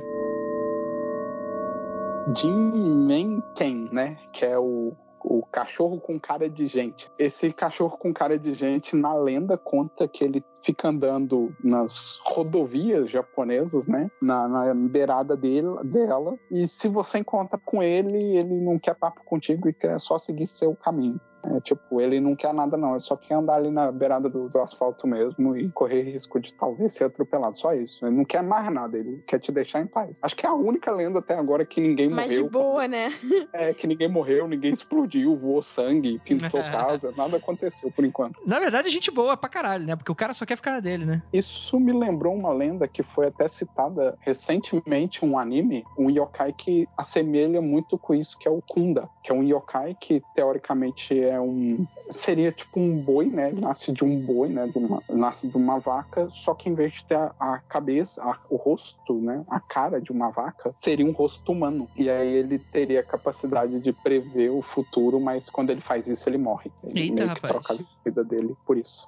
Sempre tem um- uma, uma coisa intensa, né? Ah, ele É. pode fazer isso, mas se ele fizer isso, a cabeça dele explode. O problema é que se ele sempre prevê que ele vai morrer depois que ele fizer a previsão, né? Aí vai ser uma previsão um pouco inútil, né? Mas depois dessa previsão eu vou morrer. Aí ele vai e morre. É. Eu- É uma previsão que eu, eu fiquei assim com isso na cabeça. Mas quando eu li essa história, eu lembrei dele na hora. Me veio a imagem dele na hora. E eu pensei assim, talvez possa ser uma variação da história, sabe? Alguém contou essa história, a pessoa foi lá e meio que distorceu. Que acaba que lendas urbanas às vezes nascem de histórias que a gente ouvia e elas vão com o tempo tomando é, mais, né, mais escopo, mais corpo. Uma até que eu vou chamar atenção aqui mais pra frente é lá da Kutik Sakiona, que eu quero falar um pouquinho melhor dela. E uma, uma coisa curiosa desse do, do cachorro com cara de gente é que histórias dele já existem há pelo menos uns dois séculos lá no Japão. Em 1800 e pouco já tinha história sobre um, um, um cachorro com cara de gente que aparecia. E, e tem, e tem história que ele estava sendo exposto em, um, em uma feira, em um misemono, né? Uma, um festivalzinho. E não é o único caso de, de, de monstros assim sendo expostos nesses, nos misemonos. Tem muito caso de monstro mumificado sendo expostos assim, desse jeito Rapaz. capa mumificado, é, Raiju mumificado. Inclusive, tem alguns museus, tem um, tem um museu de, de yokais lá no Japão, que tem algumas dessas criaturas mumificadas que, realmente, elas, elas são fabricadas, mas é, é- normalmente a história que, que acompanha cada um deles é que alguém encontrou essa criatura e essa versão mumificada que existe lá, ela foi feita para marcar esse encontro. Ah. Com base na criatura que o cara viu, né? Mais ou menos, né? É. Cara, isso é uma coisa que eu gosto muito do Japão, porque vocês conhecem a história da lenda que a deusa Sol esconde na caverna, né? Aham, a, a Materazo. Então, teoricamente, eu fui na caverna que ela se escondeu. Eita, rapaz. Que Tipo assim, eu legal. no local, no local mesmo. É, é lá em Miyazaki-ken, né, em Kyushu, na província do sul. E aí eu lembro que era a caverna, porque tinha alguma coisa da, da- Era um templo. Me fugiu agora o nome do Jinja, que era, que é um. Jinja é o templo shintoísta, né? Aí vo- eles. Você ia fazer uma trilhazinha, passava. É um lugar muito bonito. Se vocês jogarem Miyazaki no Google, vocês vão ver que é muito bonito. E lembra muito Minas, né? Que é o estado que eu moro. E aí essa caverna, teoricamente, pela lenda, é onde ela se escondeu. Que ali seria a caverna que, por isso que ela tem uma abertura maior, porque um deus da força pegou a abertura da caverna e jogou. E aí, onde ele jogou, tem uma montanha no Japão que tem uma formação rochosa estranha em cima, que parece que não é natural, que aí eles alegam que é ali que a- o tampo da caverna, teoricamente, teria caído. A porta da caverna, né? O que tava lacrando. Nossa, que demais, mano. Eu não sabia que tinha local físico. É, tem essa, tem a do templo também que eu morava próximo lá em Chiba, que era o templo que tem a ponta da pedra que tá segurando o Onamazu, né? Que é o peixe que faz ter terremoto no Japão. Por isso que Ah. aquele negócio que eu falei lá dos terremotos foi porque o deus que vigiava ele, que ficava sentado em cima da pedra, foi embora. Aí o peixe, o Onamazu, é tipo aquele peixe gato, né? Com bigodinho de, daquele que lembra o bigode. É isso. E aí ele começou a se debater, não só o rabo, porque eles, os japoneses, a lendas falavam que ele dava uma batidinha no rabo quando Deus não tava olhando, por isso que dá terremoto. Que ele fica batendo o rabinho assim. Aí eu achei isso muito legal. Falei, pô, aí quando o Carl falou desse negócio do, da mumificação, eu falei, pô, mais outra coisa que eu passei despercebido pelo Japão, porque eu queria muito ter ido num lugar desse, cara. Deve Nossa, ser deve muito ser muito legal. É, tem, um, tem um outro templo, que é um templo shintoísta em, em Fujinomiya, é perto do Monte Fuji. E tem uma lenda associada a esse, a esse templo que o, o, o príncipe Shotoku estava passeando perto desse, nas margens do, de um lago, né? E encontra uma criatura agonizando, que é- ele, ele encontra um Ningyo, né? Um, seria uma, o equivalente a uma sereia. Ele é, ele é meio humano, meio peixe. E ele tá agonizando e ele pede pro príncipe transformar aquele lugar num, num, num santuário, né? E o, o príncipe manda construir um templo naquele lugar e até hoje supostamente, na verdade tem fotos, né? Supostamente é, o corpo dessa criatura tá lá mumificado, lá no templo. Cara, que irado. Eu, eu acho também até que dá para citar o exemplo do próprio imperador japonês, né? Que os três relíquias sagradas do Japão hoje se encontram dentro do Palácio Imperial, né? Que é o espelho dessa lenda da Materazo da caverna, né? Que eles fazem uma festa em, no, na porta da caverna, a Materazo arrasta um pouquinho da pedra e no que ela arrasta, o brilho dela sai pela porta e aí eles pegam um espelho para refletir o brilho e aí volta a vida no Japão, né? Que é a versão bem resumida da lenda. Esse é um item sagrado. A espada que o Susanoo usa para decapitar a Yamata Norochi, que é a serpente de oito cabeças. E o último que eu sempre me esqueço, mas é alguma esfera lá que eles encontram no mar. Eu não lembro a lenda em torno dela. É sempre que eu me esqueço. Me perdoa, Sim. gente. Pra quem não sabe, a Materazo é, é, a deusa da mitologia japonesa do. É a deusa do sol, né? Teria a lenda que ela, ela teria sido presa numa caverna, né? dessa caverna que a gente tá comentando, que é muito interessante. E é, é uma das poucas é, deusas femininas, assim, ligadas a cultos solares, né, mano? Geralmente aqui no É ocidente. verdade, geralmente é ligada à lua. É, exato, né? Então por isso que a gente fala, tipo, quando tem essas paradas meio arquetípica, né, esotérica e tal, isso só funciona aqui pro ocidente, pro oriente dá uma bugada, né? Tem umas, tem umas paradas que conceitualmente é muito diferente daqui. Vamos pro próximo.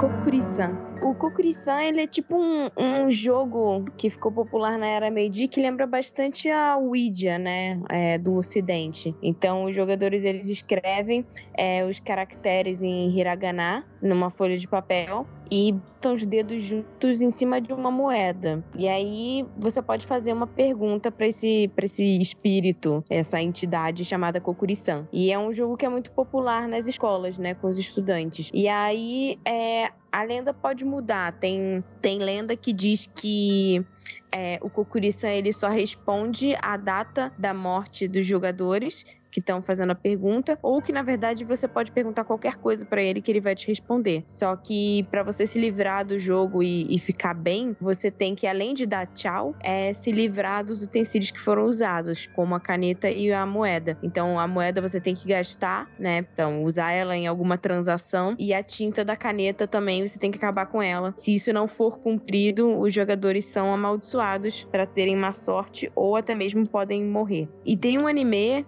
baseado nessa lenda que Agora eu não lembro exatamente o nome dele, mas tem Kokuri-san. E esse Kokuri-san é o espírito, nesse anime, ligado às Kitsunes, que são aqueles espíritos raposa, yokais raposa. E é muito engraçado, porque a menininha vai tentar fazer a pergunta, né, pro, pro Kokuri-san. E quando ela vai fazer a pergunta para ele, tipo, em vez dele responder tecnicamente, ele deveria ser a pessoa que tem todas as respostas. Aí ele pega um notebook e entra no Google pra, pra descobrir, tipo, a resposta pra pergunta dela. É um anime de comédia muito engraçado que tem várias lendas japonesas e eu indico bastante. Vou procurar aqui o nome dele para dar o nome direitinho. Tati, talvez seja uma raposa porque o primeiro Code Kokuri é, se escreve com kanji de raposa, Kitsune. Ah, então é, porque na lenda que a gente tá lendo não, não especifica, né, qual tipo de espírito. É, é porque o, o é Kokuri, o Ko é de raposa, o Ku seria de Inu e o Uri seria de Tanuki. Então Hum. é, é uma mistura de três animais ali. Mas eu já vi ela mais associada, até no livrinho que eu tenho aqui, ela tá mais associada a uma raposa mesmo. Ela tem duas versões. Ela tem uma versão que é com três varetas de bambu, que era no período Meiji, e aí em Showa, Showa seria mais ou menos a década de 70, 80 do Japão,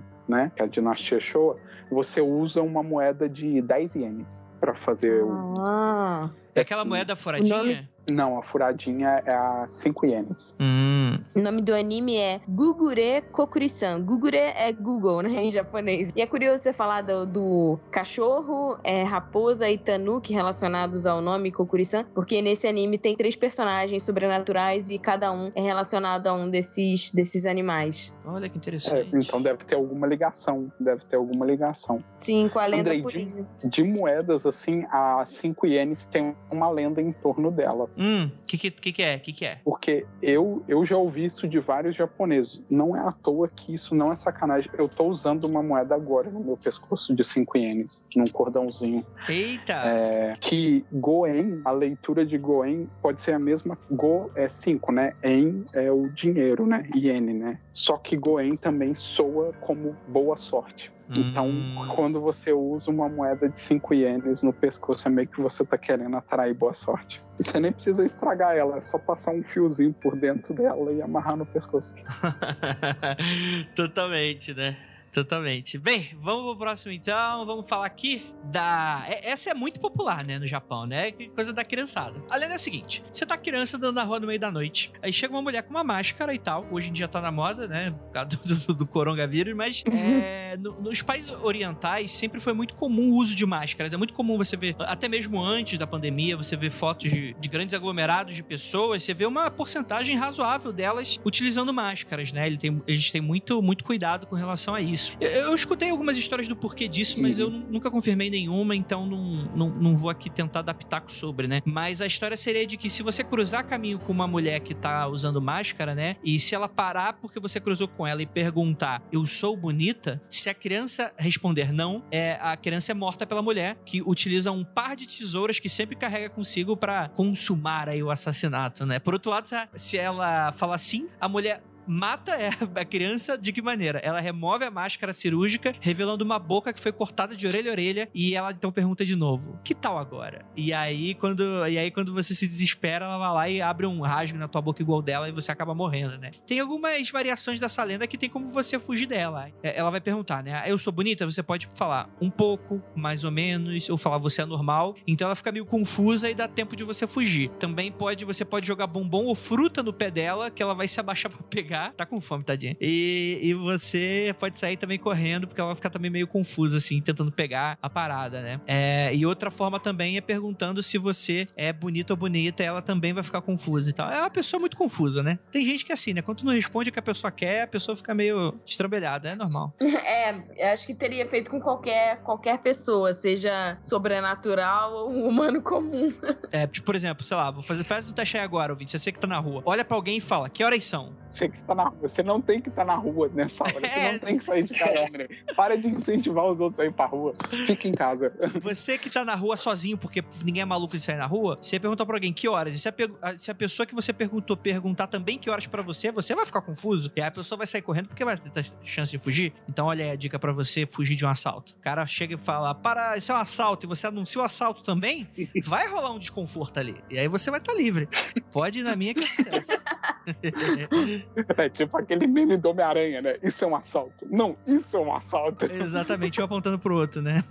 Vocês têm alguma variação pra essa lenda? Variação, eu não sei, mas é que a Kushisa Kiona, ela parece ser uma, não uma evolução, mas um derivado de uma outra lenda anterior, que é a, a Futakushi Onna, que é aquela mulher que tem uma cabeça atrás da cabeça. E nas lendas, normalmente, tem alguém encontra essa mulher e, e se hospeda com ela, e no último minuto descobre que ela tem a, a- uma boca atrás da cabeça. É, eu já ouvi uma variação dessa lenda de que, tipo assim, o cara casa com a mulher e aí ele começa a perceber que a comida da casa tava acabando muito rápido e aí ele percebe que a mulher dele come demais, mas ela nunca engordava e, e aí ele tava achando aquilo esquisito, até que um dia aquela boca na, na nuca dela, né, que meio que cria vontade própria e devora o marido. Saudável. Uau. Não sei, é, não sei como. É por isso. Mas o do Kutsakiona, o engraçado dessa lenda, quando eu vi ela na pauta, é que eu já vi muita gente considerar isso um yokai e não uma lenda urbana. Ah, é? Porque eu já vi uma versão dela de que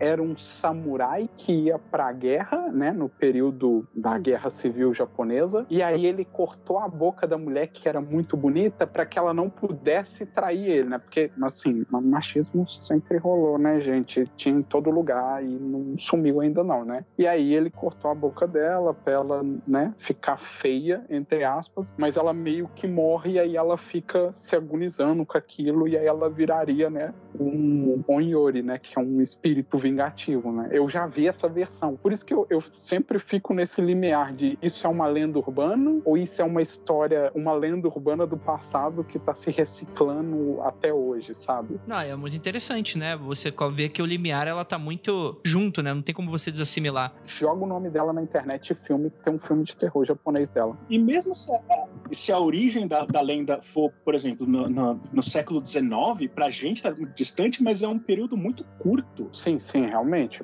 Como professor de história, século XIX é logo ali, né? Com base em tudo que a gente já viveu, né? Acho válido a sua colocação, Carl. É, às vezes essa diferença entre lenda urbana e o folclore mesmo, às vezes é difícil a gente considerar uma lenda urbana algo que, sei lá, existe desde 1900, mas em 1900 já existia cidade, já existia é, o ambiente urbano que propiciava essa, essas histórias a, a, surgirem localizadamente. Tem, existem, existem lendas urbanas que são de 1800. Sim, hum. é, é, isso que assim, é, é uma coisa que eu, eu também fico muito assim, né? O, o, que, o, que, o que torna algo uma lenda urbana e o que torna algo como um elemento do folclore, né? Até onde começa o folclore e onde começa a lenda urbana, né? Isso nessa, nessa história da Kutisaki Onna que eu sempre tive essa dúvida quando eu tô lendo ou vendo algo sobre yokai. Eu sempre fico assim, eu vou colocá-la como yokai ou eu vou colocá-la como uma lenda urbana? Eu, eu sempre tive essa dúvida. Eu nunca quis definir ela assim, bater o martelo e falar, ah, isso aqui, porque até porque eu não sou, só sou uma pessoa estudando yokais, né? nenhuma autoridade. Mas eu sempre tive essa dúvida de colocar ela em alguma categoria. Totalmente. Especialmente porque ela não é localizada, né? Por exemplo, a diferença de, entre mito e lenda. A lenda é localizada, ela sempre tem um lugar que uh, ela não pode, ela não é solta não vale para o mundo todo ou para o país todo uma lenda. Ela normalmente ela é localizada e um mito é mais geral. Ela não, apesar dela surgir na cidade, ela não, não é presa a, a nenhuma cidade do Japão. É, parece que ela já tá tipo assim na dentro do místico de toda cidadezinha japonesa. Em algum momento alguém chegou com essa história de falar, ah, eu uma vez estava passando aqui, aí eu vi de longe uma mulher com a máscara, ou algo assim, né? Pode ser que espalhe desse jeito, né? Não tem assim, falar, ah, é aqui, nessa cidade aqui, sei lá, na, em Kyoto. É só em Kyoto que as pessoas veem essa mulher. Não, teoricamente, eu entendo que essa lenda ela é um pouco mais difusa pelo Japão, assim. Completamente.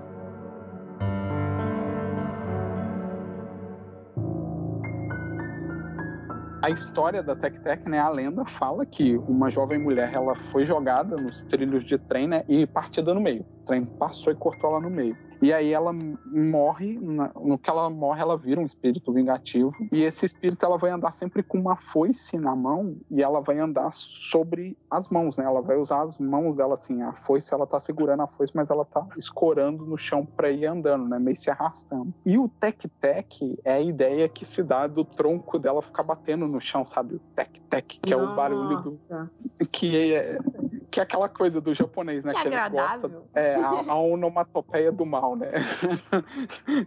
que é o tec-tec, né? E dizem que se ela cruza o caminho de alguém, ela vai perguntar: onde estão as minhas pernas? Né? E se você, se a pessoa responder na estação de trem ou que ela mandar um sem tempo irmão, literalmente, como é que é sem tempo irmão em japonês, hein, Otávio? Sem tempo irmão em japonês. André, essa pergunta Tati, me ajuda, Tati. Eu ouvi dizer que você faz japonês também, você estuda, me ajuda aí.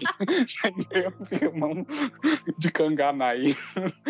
É, Agora, não, eu, tam, eu, também não, eu tenho que, tenho que pensar assim de cabeça. Mas eu gostei do do termo da, da o sem tempo irmão é, aqui na pauta é tipo assim: tô muito ocupada para conversar, amiga. É um sem tempo irmão. Sei lá, você chega assim, a Nikki Kangana e, e mete o pé, né? E vai embora. Amada, agora não. agora não, pro fantasma a foice que tá do seu lado. Vem não, hein? Não enche o meu saco, não. Caso você não responda nada, caso você não mande um sem tempo irmão ou na estação de trem, ela vai cortar você no meio. E aí ela vai roubar suas pernas, né? para si. E aí o, o dorso, seu dorso, no caso da vítima, vira um novo tec-tec. Olha, tipo, assim, a reprodução a dos tec-tecs. É, é. Tec-tec original deixa de ser tec-tec? Ela deixa, ela pega as suas pernas, a parte de baixo do corpo, assim, cortou no meio perdeu, ela ganhou, assim, ela trocou, tipo, encaixa o corpo dela ali. Só que se a pessoa responder assim, falar algo sobre as pernas dela, né? Aí ela vai perguntar, mas quem que te passou essa informação? Aí você vai mandar uma resposta muito marota, que eu acho que quase ninguém saberia. 99% das pessoas abordadas por ela, segundo pesquisas, dizem que deveriam responder assim: é, o demônio mascarado da morte. Né? e aí ela deixa Aí ela deixa você fugir. E tem uma outra versão da lenda que uma estudante estava voltando para casa quando ela vê uma linda mulher em uma janela, né? Apoiada numa janela com os cotovelos. Quando ela percebe, né? Quando é um estudante, na verdade, quando ele percebeu essa mulher, aí essa mulher salta sobre ele e revelando que ela não tem a parte de baixo e corta o menino no meio, né? É tipo aquela boneca que tem aqui no Brasil. É, como é que é o nome? É namoradeira, que o pessoal põe na frente de casa assim, sim, vocês já viram? Sim, sim, aqui sim, em Minas uhum. tem muito, assim, aqui na minha cidade até tem um. É tipo uma versão dessa, só que do mal, assim, ela vai pular em você e vai te cortar no meio. E roubar suas pernas. É, é, é, vai roubar suas pernas. E aí você depois vai ali e faz com o próximo. É um ciclo, assim, de ódio, ele vai se retroalimentando. É, é, eu, eu acho muito engraçado que também tem um filme de terror dessa lenda, cara. Essa eu já conhecia por causa do filme, que chama Tec Tec mesmo. É interessante que, assim, essa lenda já tem. Ela já é mais localizada no tempo, porque para essa lenda existir tem que ter trem. Tem que ter trem. Então ela é um pouco mais recente, mas ao mesmo tempo ela, ela é um Oriô, né? Ela era um, é, um, é um espírito vingativo. Sim. Então acho que tem várias dessas lendas urbanas que elas são basicamente uma narrativa que se cria para algum espírito ving- vingativo localizado que acaba se tornando ah, não universal, mas é, é, acaba se espalhando do país. Talvez tenha algum ponto de origem essa, essa narrativa eh, que não seja genérica, tipo a internet. O que me chama atenção nessa lenda, sei lá, pode ter associação, assim, sei lá, com, ah, tipo, ah, toma cuidado com a estação de trem, sabe? Sei lá, Total. porque é muito É. comum, às vezes, assim, no, no Japão, em estação de trem, você vê aquele cara super bêbado, assim, o cara bebeu demais no, no Nomikai da empresa e o cara vai trocando as pernas, ficar na estação de trem. É muito comum você ver esses vídeos de gente que às vezes cai ali no meio do trilho, mas consegue ser resgatado a tempo, sei lá, sabe? Alguma coisa de tipo assim, ó, cuidado aí com a linha de trem, porque, né, sempre É, tem bem aquela.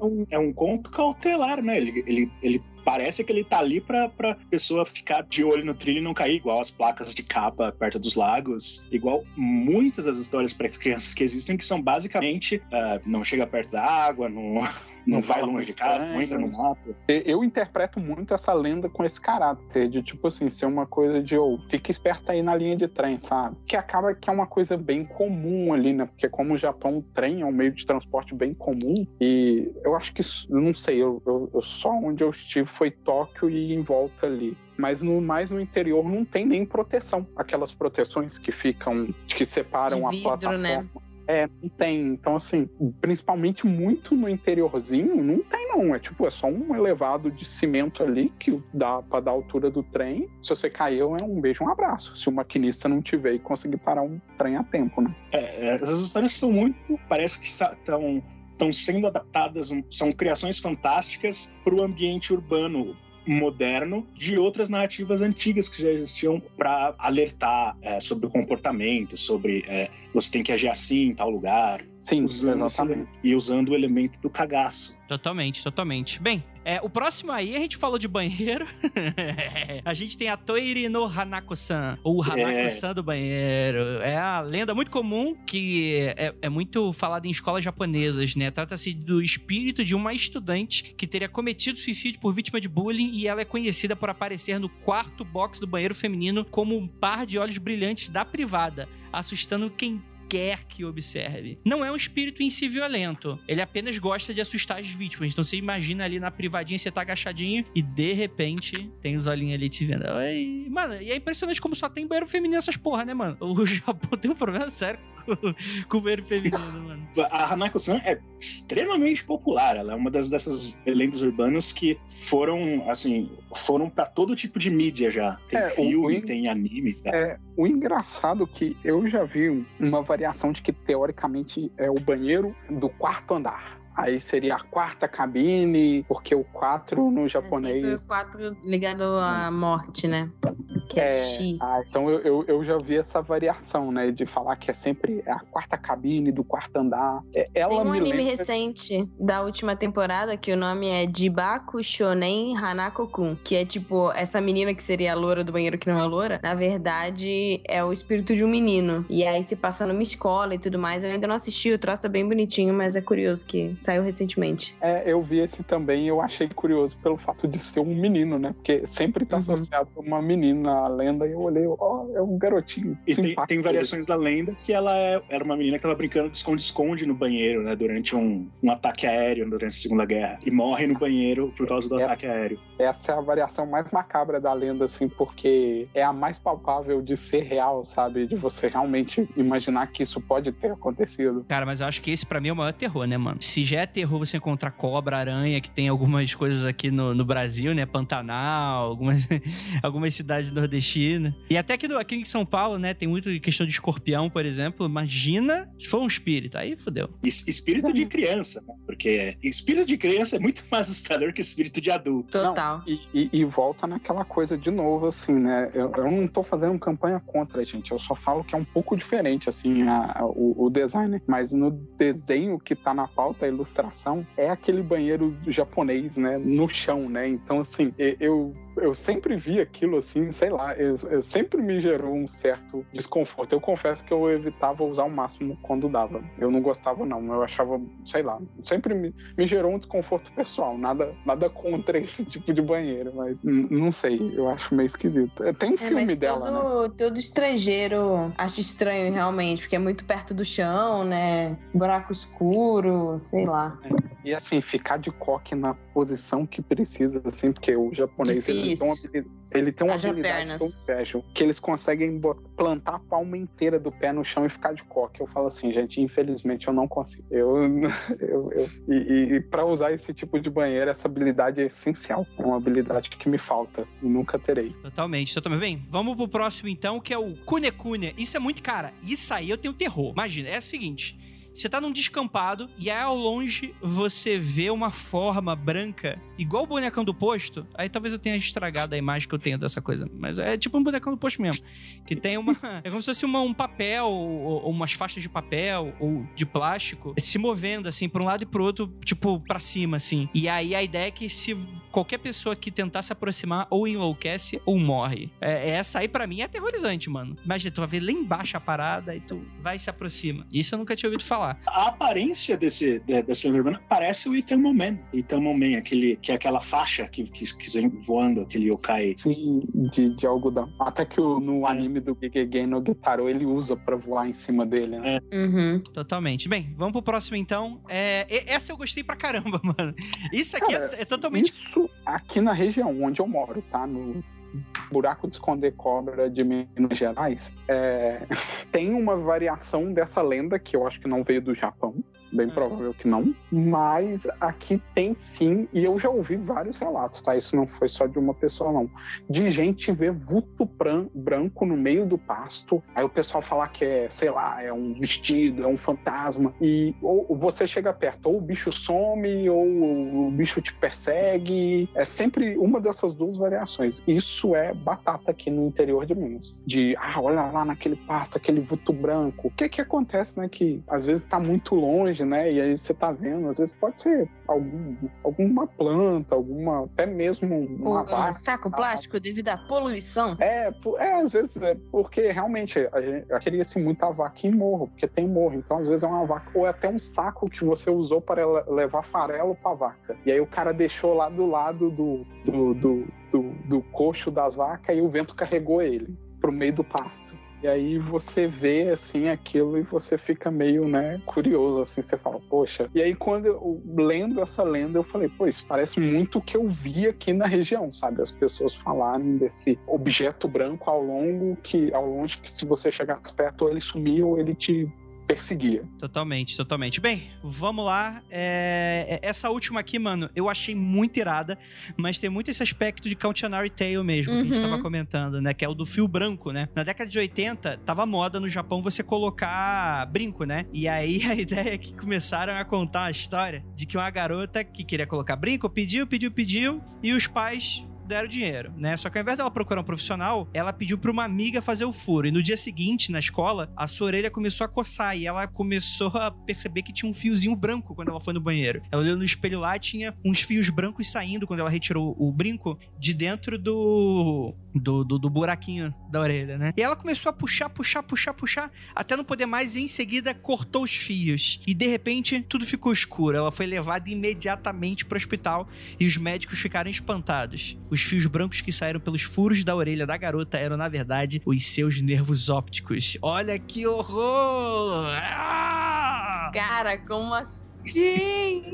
Não, eu me senti muito representada com essa lenda urbana porque eu fiz furos na orelha na casa da minha amiga porque eu queria fazer mais furos do que o normal que eu tinha. E olha aí, perdi a oportunidade assim- de ter fios brancos. Não, não, mas então, essa é a parte que eu fiquei um pouco pre- preocupado. Você falou, me sinto representado. Eu falei, caramba, e, e aí meu nervo saiu na orelha.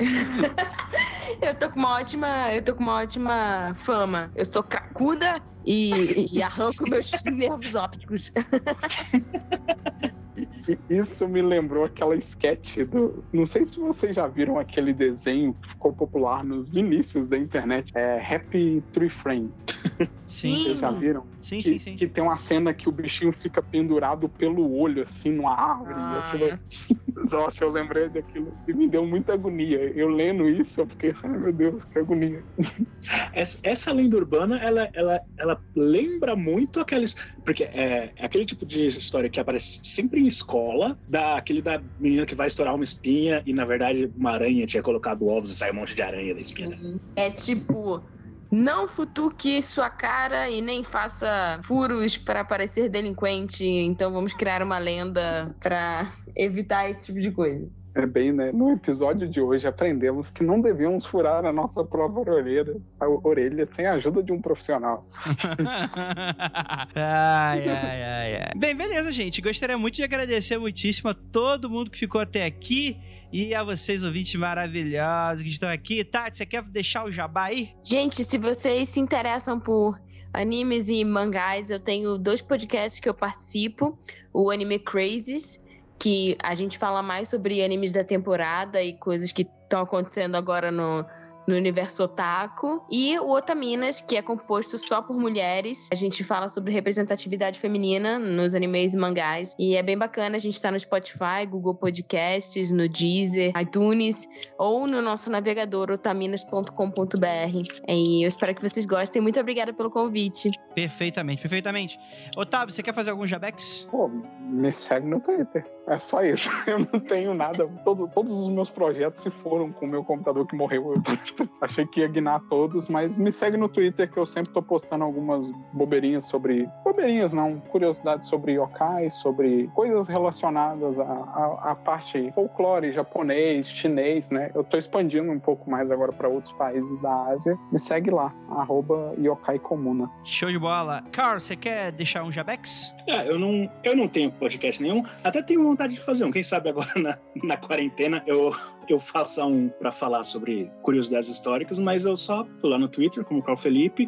Eu fiz a capa da revista Mafagafo desse mês. Quem quiser ler o conto desse mês tá lá na mafagaforevista.com.br. Acho que só isso. Show de bola, gente. Então eu gostaria de agradecer a todo mundo ficou até aqui e lembrá-los que não olhe para trás. Principalmente se você está escutando agora no quarto escuro à noite. Do seu lado tem um cachorro com cara de gente. E se você olhar.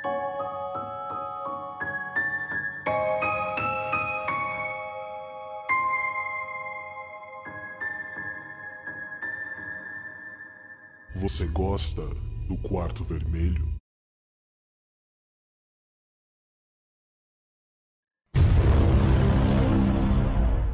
Beleza. Certo?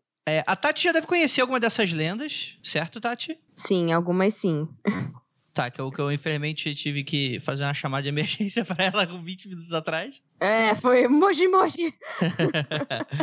ah, Por favor, me ajuda. olha aí, ó. Mas, Aí a poxa, Tati, quem a Tati recusa? respondeu assim: Mochi Mochi. Jesus desse, né? Eita, rapaz. É isso aí mesmo. Mande outra creda aqui vai começar a falar um bom termo japonês, hein? Vai ser esse, esse, esse, esse podcast. É pra provar o. Exatamente, vai estar perigosíssimo esse podcast. Vai começar assim, Gurana sponsor de Okurishimasu, né? É. Gurana sponsor tekyo de Okurishimasu. Caralho, eu é. sempre sim. esqueço Tekyo de. Eu vou É, fingir eu tô- eu vou fingir que eu não conheço isso que vocês estão falando. Pra... Nossa, o que, que é isso que vocês estão falando? Porque vamos falar aqui das lendas urbanas japonesas e que vai deixar todo mundo de. Ô, gata, você pode parar com essa sacanagem que você tá fazendo na cadeira? Obrigado. É, essas coisas muito assustadoras que vocês Como vão... gatas. É, como gatos, né? Inclusive, gatos... Não, a gente não tem nenhuma lenda urbana. Ela vai fazer de novo quando a gente estiver falando de, de assombração aqui.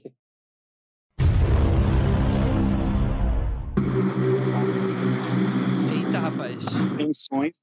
É o Caneda, ele sempre passa aqui esse horário. Eu falei pra ele que eu não tava disponível, mas ele não entendeu. Fala que essa casa aqui não tem otaku, não.